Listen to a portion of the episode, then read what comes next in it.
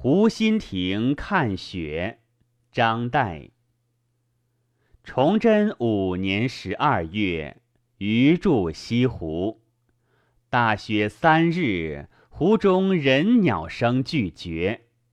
是日更定矣，余饶一小舟，拥翠衣炉火，独往湖心亭看雪。雾凇沆荡，天与云与山与水上下一白。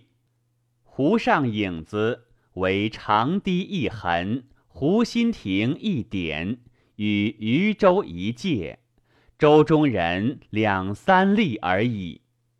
到亭上有两人铺毡对坐，以童子烧酒炉正沸，见鱼。大喜曰：“湖中焉得更有此人？”拉于同饮，于强饮三大白而别。